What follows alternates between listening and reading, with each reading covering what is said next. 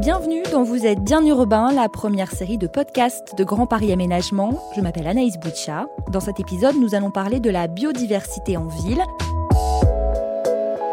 Comment y préserver la nature, voire la faire renaître pour en discuter, j'accueille aujourd'hui Jean-Christophe Nani, paysagiste et directeur de l'agence TN+, Marc Barra, écologue pour l'Agence régionale de la biodiversité en Île-de-France, et Christine Jérôme, chef de projet à la direction territoriale Grand Paris Ouest chez Grand Paris Aménagement.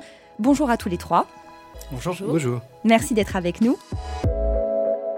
Christine Jérôme, je commence par vous. Vous travaillez donc euh, pour Grand Paris Aménagement.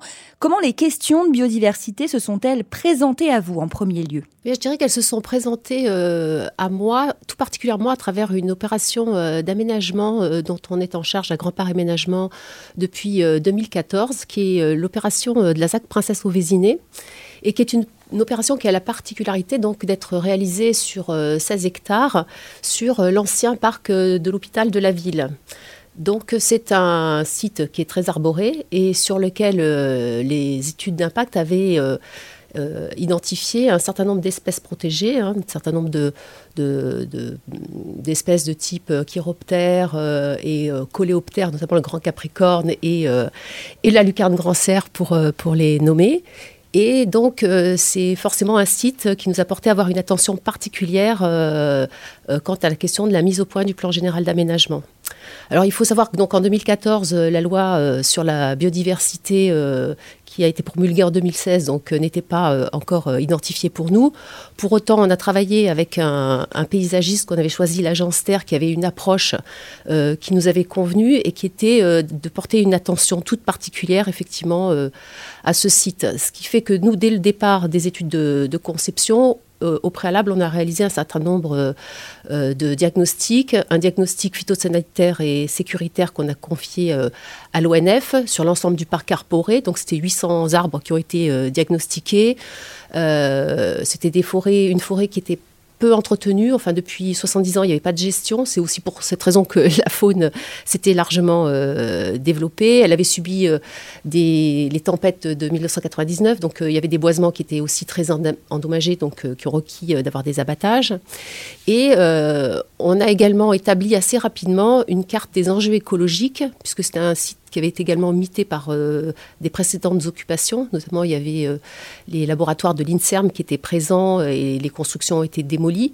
Et donc, on avait des sols qui étaient beaucoup moins intéressants sur euh, ces emprises-là. Donc, on a fait une cartographie à la fois des sols, fertiles, pas fertiles, et des arbres d'intérêt, de manière à aborder la question de la conception du projet en tenant compte de cette carte d'enjeu.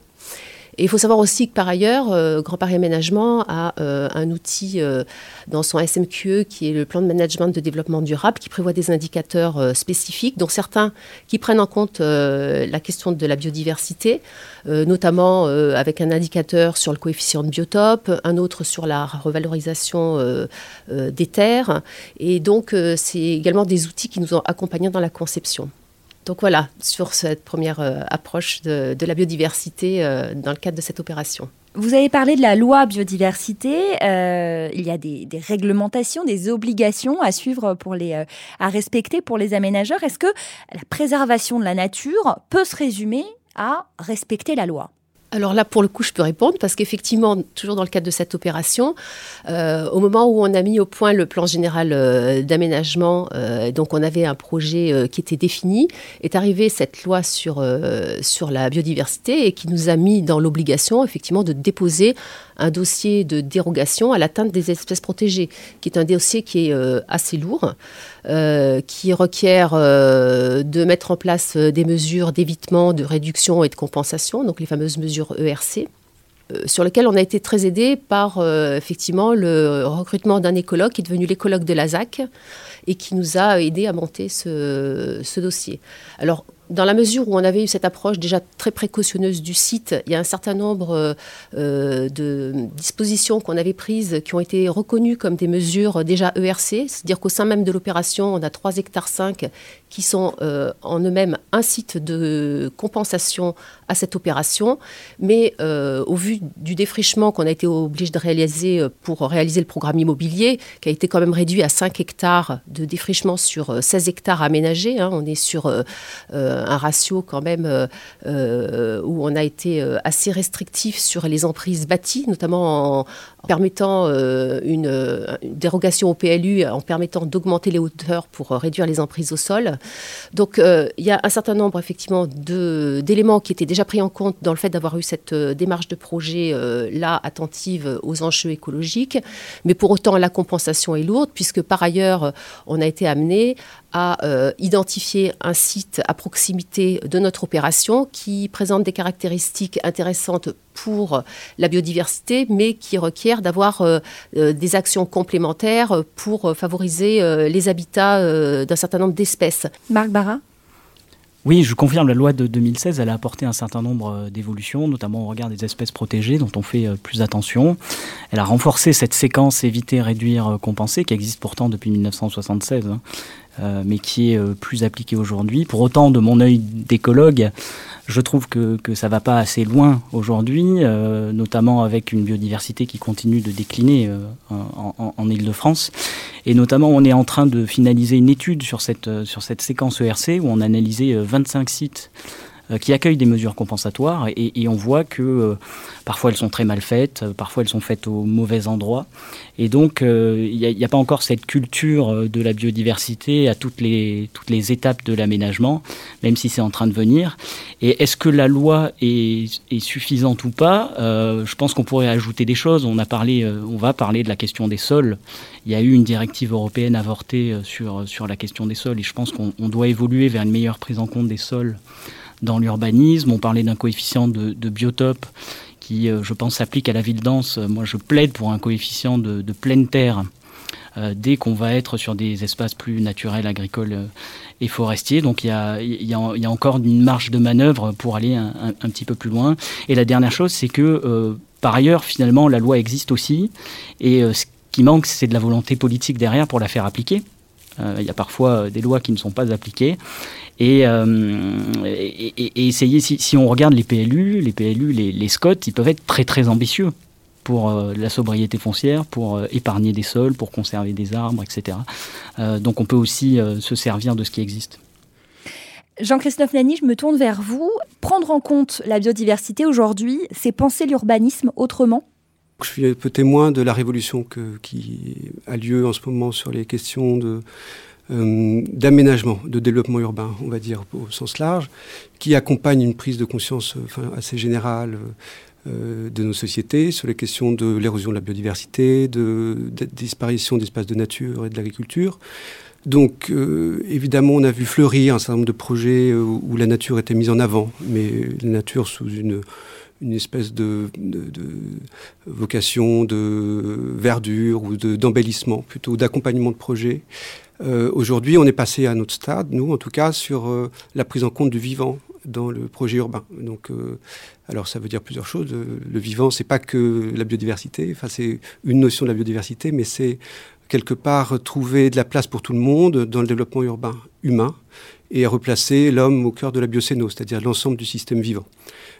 quand on, artificialise au rythme que l'on connaît autant de surfaces agricoles naturelles, euh, il faut trouver des moyens nouveaux et innovants d'inclure le vivant dans les projets. donc ça passe par euh, une approche que nous, on appelle la biocité, qui n'est pas un copyright, mais qui, essaie de dire quelque chose d'assez simple, c'est qu'il faut profiter de l'acte de construire pour accueillir le vivant sous toutes ses formes et, euh, et même, si possible, euh, amplifier et enrichir la biodiversité. Euh, il se trouve que on peut agir sur des friches ou, des, terrains agricoles qui sont euh, comme ça donnés à l'urbanisation, qui ne sont pas tous très intéressants en termes de biodiversité.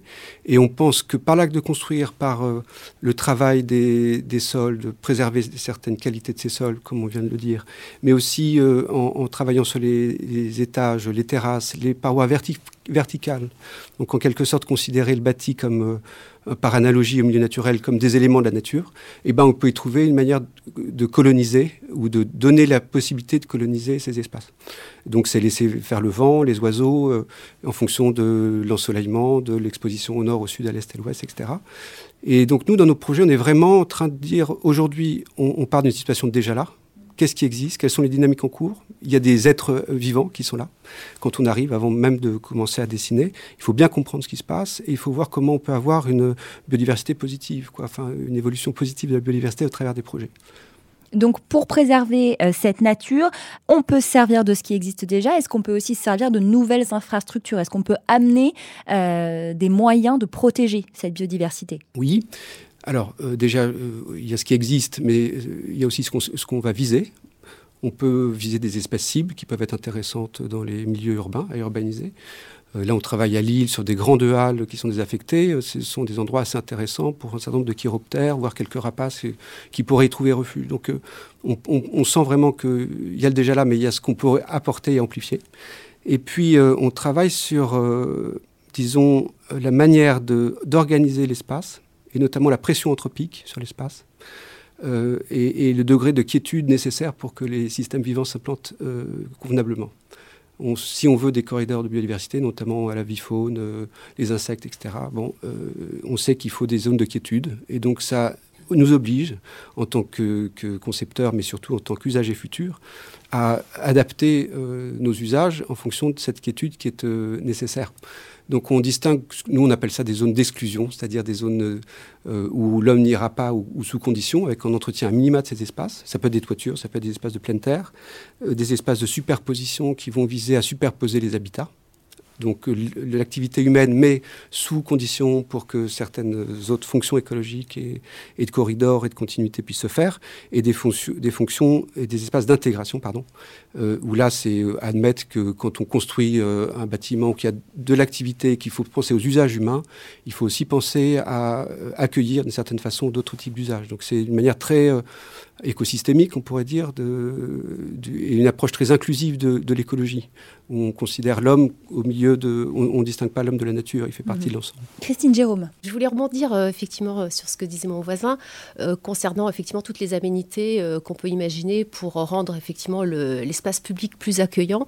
La réflexion que j'ai aussi développée à travers l'opération que j'évoquais en début d'intervention, c'est effectivement il y a une responsabilité de l'aménageur sur les espaces publics qu'il réalise, donc préserver des trames noires, prévoir effectivement des zones sanctuarisée euh, de façon à ce qu'effectivement on retrouve la quiétude dont, vous parliez, mais également euh, pour nous qui euh, commercialisons des, lots auprès d'opérateurs euh, immobiliers, euh, on a également eu dans les fiches de lots qu'on a fournies à ces différents opérateurs prescrit un certain nombre de dispositifs, notamment par exemple par rapport au fait qu'on ait la présence de chiroptères, d'intégrer dans le bâti des cavités, puisque c'est pour certaines des espèces qui étaient recensées sur le site le mode d'habitat qui leur convenait, sur le fait de faire avoir au moins 10% des terrasses euh, végétalisés pour effectivement augmenter euh, les surfaces euh, et les propices donc à ces espèces. Donc, et au niveau de la gestion même de ces espaces verts,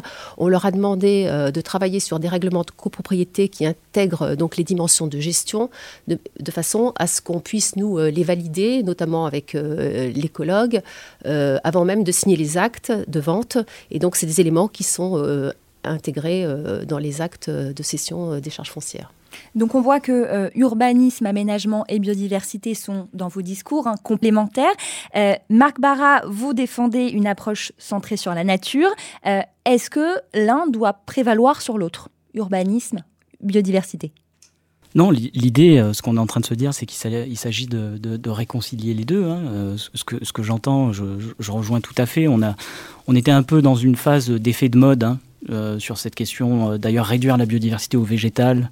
Dans un premier temps, euh, les effets de mode, les ruches sur les toits, les jardins potagers, etc. Et j'ai l'impression qu'aujourd'hui, on est en demande d'approches beaucoup plus scientifiques. Et justement, ça se voit à travers les coopérations entre paysagistes, aménageurs et écologues. Et moi, je plaide pour ça. C'est l'intégration d'une compétence en écologie au sein de l'équipe projet pour faire euh, les choses différemment. On comprend que la biodiversité, c'est pas uniquement les plantes, c'est aussi la faune qui va avec, c'est les micro-organismes du sol, et que tout ça forme une matrice complexe avec des trames, etc., à prendre en compte euh, dans, le, projet urbain. Donc ça va dans le bon sens. Euh, on, raisonne là à l'échelle du, projet d'aménagement. Moi qui travaille sur la région Île-de-France et sur le Grand Paris aussi, si, si on dézoome, on se rend bien compte aujourd'hui que la biodiversité, elle n'a pas les conditions nécessaires pour se maintenir. Et euh, quand je parle d'un urbanisme écologique, c'est euh, d'essayer de, regarder qu'est-ce qu'il faudrait pour que la biodiversité se, maintienne. Et on voit clairement qu'il y a déjà un déficit en termes de, surface. Hein. Il y a des études, par exemple, que je cite souvent, hein, qui parlent euh, d'un minimum de 45% de nature euh, d'espace de nature à l'échelle d'une ville pour assurer une biodiversité fonctionnelle au niveau des plantes, des oiseaux, euh, des papillons. Ça fait à peu près la moitié qui est réservée à la, nature. Si on regarde à l'échelle du quartier, d'autres études en, Allemagne montrent qu'on aurait besoin à minima de, 30% euh, de, végétation ou d'eau dans un rayon de 250 mètres autour des habitations. Il n'y a pas de, chiffre exact dans la nature, mais ça peut nous donner une grille de lecture pour concevoir les projets un petit peu différemment à toutes les échelles. Et euh, au-delà de la surface, il y a évidemment aussi la connectivité entre ces espaces, c'est pour ça qu'on parle des, trams. Il y a aussi la question de la gestion qui a été évoquée aujourd'hui. Moi, j'avais un prof qui, disait on a un problème en France, c'est qu'on a la gestionnite aiguë des espaces verts. On veut toujours tailler, couper, tondre, etc. Et derrière l'idée de biodiversité, il y a cette idée du sauvage et euh, de, la spontanéité. Je crois qu'avec le confinement, on est un peu plus prêt à accepter cette idée d'une nature euh, qui évolue par elle-même. On le voit sur les toitures végétalisées, nous, avec des, toitures qui euh, ont 70% d'espèces spontanées, parce qu'elles sont colonisées par le vent, par les oiseaux. Et cette idée du, sauvage me plaît aussi en ville, même si c'est difficile à accepter dans, tous les projets. J'aimerais parler du projet mené par l'agence TN, à Nanterre. On a plusieurs outils euh, qui vont euh, être engagés, de l'urbanisme transitoire à la revalorisation des déchets, par exemple Alors, euh, Paris La Défense, donc aménageur de ce grand secteur des Grous, 90 hectares derrière la Défense, lance une grande opération, enfin c'est sans doute une des plus grandes opérations du, Grand Paris, de 600 000 m2 de SDP à terme, etc. Donc en, en 2016 lance conjointement deux types d'appels d'offres. Un appel d'offres auprès des promoteurs pour construire, c'est construire les grous et préfigurer les grous, qui est un autre appel d'offres euh, qui nous intéressait avec un autre euh, acteur de l'urbanisme transitoire très connu qui s'appelle Yes Camp, qui porte les grands voisins, notamment, ils sont connus pour ça. Et on a répondu sur euh, un appel d'offres qui cherchait sur un terrain d'un hectare à peu près, pollué, sur dalle, mais libre de toute construction, et très bien placé parce qu'on a une vue panoramique sur la Grande Arche, c'est assez fantastique comme site. une vraie friche, euh, des, solutions d'accompagnement de la transformation du quartier. Voilà. Ça, c'est l'appel d'offres, il est rédigé comme ça. Et nous, on a répondu avec euh, plusieurs euh, volets. Il y avait un volet, de, disons, de préfiguration collective. On voulait embarquer les promoteurs, l'aménageur, etc. Et autour du vivant, nous, on a fait une proposition qui s'est... Alors, qui était sans doute un petit peu simpliste au début, qui était de dire on va mettre en culture des arbres qui, est le matériel vivant en fait euh, nécessaire aux espaces publics euh, à faire pendant 15 ans. on va le mettre en culture tout de suite parce que ça peut amener euh, une présence végétale, ça peut améliorer des sols, etc. on est parti de là-dessus et l'idée a séduit et donc on nous a confié les clés, de ce terrain.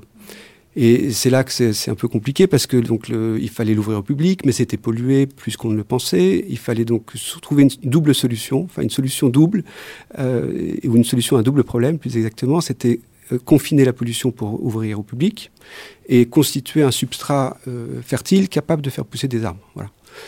Euh, donc c'est là où ça devient intéressant parce que l'urbanisme transitoire c'est beaucoup d'histoires d'intérêts convergents, c'est jamais simple et c'est très dur de, trouver un, modèle économique viable. Et en fait on a trouvé, c'est une conjoncture qui s'est portée là à notre secours, c'est qu'en fait la Société du Grand Paris excavait énormément de terre avec les chantiers du métro euh, qui sont considérés comme des déchets au sens légal, donc ils ont besoin de s'en séparer, les traiter souvent. Euh, euh, voilà, donc ça a un coût.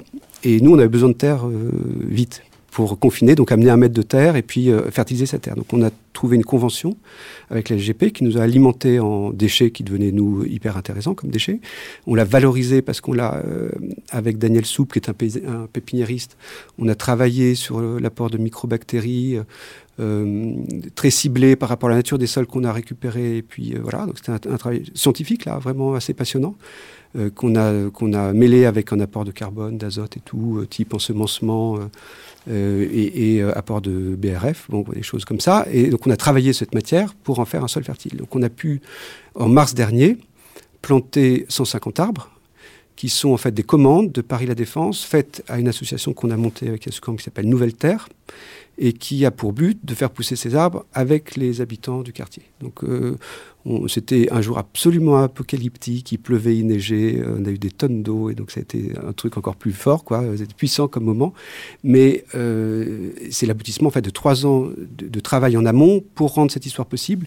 Et elle est possible parce qu'elle a un, modèle économique, parce qu'il y a un, contrat de culture en fait qu'on passe avec l'aménageur, mais avec les promoteurs potentiellement aussi, pour faire pousser ces arbres et, et, payer le coût de leurs soins et de leur entretien sur 4, 5 ans, 6 ans, 7 ans une question euh, très simple. Est-ce qu'il faut arrêter de construire aujourd'hui pour préserver la biodiversité?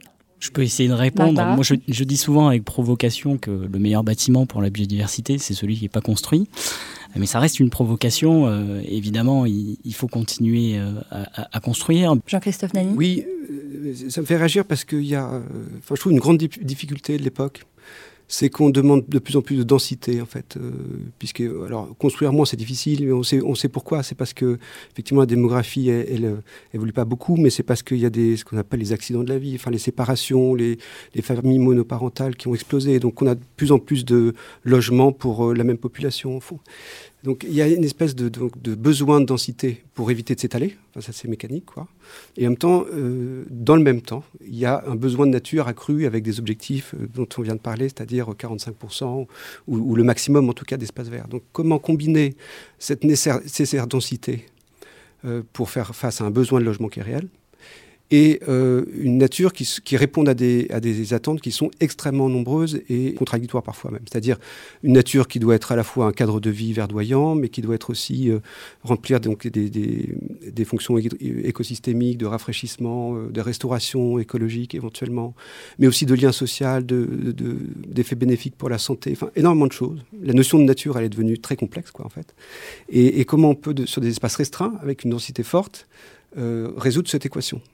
Et donc ça nous oblige à réfléchir à, amplifier en fait la réponse euh, de la nature dans les projets urbains en faisant feu de tout bois, c'est-à-dire en cherchant la pleine terre, parce que on sait que c'est le meilleur moment, le, meilleur moyen, euh, plus exactement, de, répondre au rafraîchissement, à la biodiversité, à, la vie des sols, etc.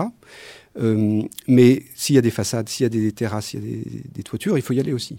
Hein, c'est là où le coefficient de biotope est, une approche intéressante parce qu'elle mixte euh, les différents euh, supports en fait euh, de, cette nature. Et il faut pas, enfin voilà, donc il y a de la densité, donc moins de place pour la nature au sol, et donc il faut l'amplifier dans les trois dimensions, il me semble. Mm-hmm. Marc Barra? Moi, je suis tout à fait d'accord. C'est vraiment la question centrale. C'est jusqu'à quand peut-on densifier la ville pour que ça soit acceptable à la fois pour les humains et pour les non-humains? Donc euh, des équations complexes. On l'a vu avec les débats sur le zéro artificialisation nette. Hein, c'est le, les friches qui reviennent. Et d'ailleurs, moi, parfois, je suis un peu surpris, voire euh, énervé, quand j'entends il faut euh, mobiliser toutes les friches. Toutes les friches doivent être aménagées pour, pour densifier. Effectivement, il y en a qui valent plus que d'autres par rapport à la biodiversité. Nous, ce qu'on fait, c'est qu'on met à disposition des, des guides d'évaluation rapide des, friches, de leur qualité écologique. En quelques jours, on peut dire si elles ont plus de biodiversité que les espaces verts urbains entretenus, et c'est souvent le cas. En fait, et par rapport à cette décision-là, au cas par cas, eh bien, on peut euh, soit aménager, soit les préserver, les protéger, les renaturer. Et en fait, c'est cet arbitrage au cas par cas qui manque aujourd'hui. On est un peu dans une approche binaire avec le zéro artificialisation nette. Alors justement, je voulais euh, en parler hein, de ce projet euh, zéro artificialisation nette, un projet du gouvernement pour enrayer la perte de biodiversité dans les territoires.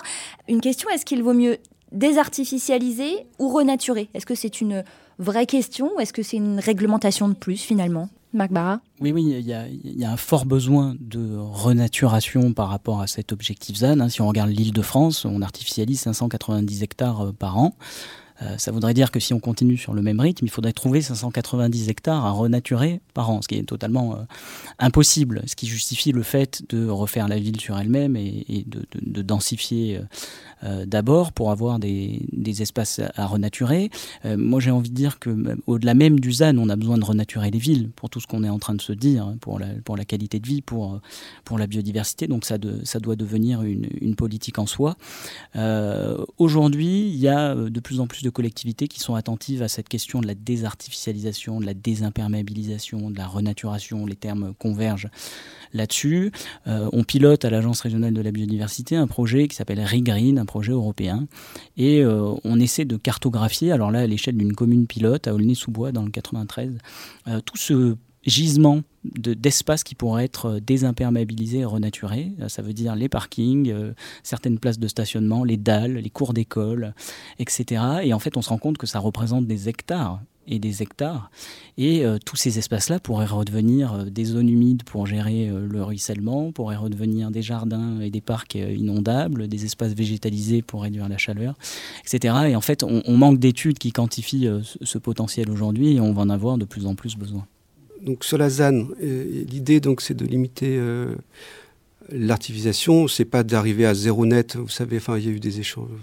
Zéro net euh, a été donné, mais comme un objectif et, plutôt lointain. Euh, finalement, c'est plutôt divisé par deux l'artificialisation des sols. Juste un élément de réflexion complémentaire, c'est qu'effectivement, il y a les friches, il y a les, espaces qui sont euh, en attente d'une nouvelle vie quoi, en ville. Il y a aussi sans doute au moins deux types de zones qu'on trouve en périphérie, qui sont les zones d'activité et les zones pavillonnaires, autour de toutes les métropoles qui sont alors euh, clairement des, zones qu'on peut euh, retravailler, réinventer sur des modèles de mixité, euh, puisque ce sont des endroits où on a une, espèce de, de, gabegie en fait dans l'utilisation des sols. Quoi. Enfin, tout est surdimensionné, les voies, les parkings, etc. Et donc on, sent bien qu'il y a au moins là deux des approches nouvelles à, bien réfléchir. Quoi. Comment on peut euh, transformer le parcellaire du pavillonnaire pour le densifier et comment on peut, dans la zone d'activité, inventer d'autres fonctions, pas simplement la monofonction de l'activité, l'artisanat, mais l'habitat, pourquoi pas, euh, l'agriculture urbaine, qui est quelque chose dont on, pourrait parler aussi, bien sûr. Euh, et, voilà. Et puis une dernière petite chose aussi sur... qui, qui, était quelque chose qui m'interroge qui beaucoup en ce moment, c'est qu'il y a un besoin et, donc une demande de nature pour, pour tous, quoi, et, qui est traduit par la politique. Et puis en même temps, ce qu'on ce qu'on constate, c'est que les collectivités euh, veulent de moins en moins gérer les espaces publics. Et donc la question qu'il faut poser, je trouve, c'est euh, donc gérer la biodiversité, gérer ces espaces, c'est de la superficie, c'est des méthodes euh, d'entretien euh, qui sont en fait assez techniques. On n'entretient pas des zones de, biodiversité comme le, champ de Mars, quoi, pour faire simple. Et donc, est-ce qu'on est en train d'assumer ce, ce, besoin du côté du public ou est-ce qu'on n'est pas en train, la question est orientée, hein, de faire en sorte que ce soit mis du côté du privé et vous avez bien souvent des actes où, le, en fait, euh, il y a un besoin de nature euh, plébiscité par tous, et on dit oui, mais en même temps, je veux moins d'espace public. Donc il faut beaucoup d'espaces verts ou, d'espaces de biodiversité ou d'espaces de nature. Mais prenez-le chez vous, les promoteurs ou les aménageurs, ceux qui vont dans les, dans les euh, parcelles privées. Et donc ça reporte, je trouve, hein, une responsabilité, en fait, qui est une responsabilité de, de l'humanité, qui devrait être du côté du pouvoir public euh, vers euh, le privé, ce qui pose, moi, je trouve, beaucoup de questions. Alors justement, si on a besoin de plus de verre, euh, pourquoi est-ce que le recours à l'Agence pour la biodiversité n'est pas, n'est pas systématique, Marc Barra? Est-ce que ça devrait être obligatoire? Oh ben, Je pense que c'est en train de changer. Et ça, euh, c'est la bonne nouvelle. Hein. Moi, je me plaignais, ça fait 12 ans que je travaille à l'Agence régionale de la biodiversité, je me plaignais qu'on ne sollicite pas assez les écologues, les naturalistes dans les opérations d'aménagement ou d'espace vert. Et aujourd'hui, bah, c'est vraiment en train de changer. Euh, il y a, ça, se voit chez les architectes, ça se voit chez les paysagistes et chez les aménageurs. On fait équipe et c'est plutôt une bonne nouvelle. Peut-être qu'on continue un peu à confondre le rôle du naturaliste, qui est celui qui va décrire les espèces en amont d'un projet et rendre un rapport, voir s'il y a des espèces protégées, de la nature ordinaire, etc. Le rôle de l'écologue qui a plus un rôle d'assemblier de tout ça pour proposer, ben oui, est-ce qu'il faut euh, des toitures végétalisées et comment les végétaliser euh, euh, Est-ce qu'il faut des bâtiments sur pilotis pour préserver les sols, etc. Comment on fait les trames dans un projet d'aménagement Et le rôle du paysagiste complémentaire qui va être le praticien, parce que nous, on ne fait pas de nos mains les choses qu'on a, préconisées. Et donc, en fait, plus qu'une méthode standardisée, en fait, ce que je regrette un peu aujourd'hui, c'est que dans les opérations d'aménagement, on coche les cases. Hein, agriculture urbaine, toiture végétalisée. Euh, voilà, on, a un peu un menu euh, tout prêt. Et euh, moi, c'est la méthode qui m'intéresse. cette méthode dès l'amont euh, où, l'écologue intervient. Et peut-être que l'étape d'après, ça sera d'intervenir sur la forme des bâtiments, la hauteur des bâtiments, leur orientation, le nombre de lots dans une opération. parce que moi, j'arrive toujours en dernier. On a fait le plan, on a fait le plan masse et puis on nous dit que, comment vous pouvez accueillir les oiseaux et les insectes là-dedans? En fait, il faut le prévoir avant, ensemble. Voilà, c'est peut-être l'étape d'après qui, qui, serait, bienvenue. J'ai une euh, dernière question euh, rapide. Euh, Christine Jérôme, on évoquait tout à l'heure le modèle économique. Réaliser un projet plus respectueux de l'environnement, ça coûte plus cher. Comment convaincre les aménageurs de s'y mettre? Bah, la question, c'est pas de s'y mettre, c'est la réalité du modèle économique tel qu'il ressort.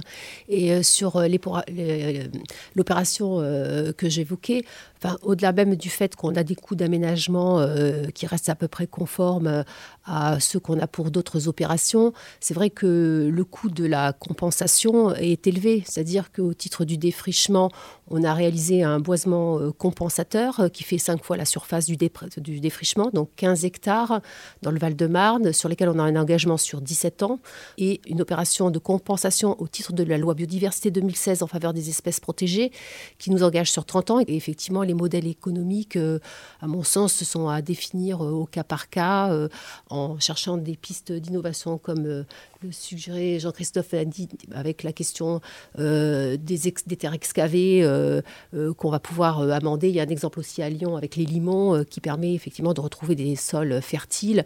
Donc il y a un ensemble de, effectivement, de, recherches à lancer et le modèle économique, effectivement, il reste à trouver parce que c'est forcément des coûts supplémentaires.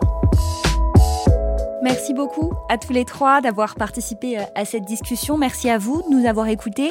Je vous donne rendez-vous très bientôt pour un nouveau numéro de Vous êtes bien urbain, le podcast de Grand Paris Aménagement.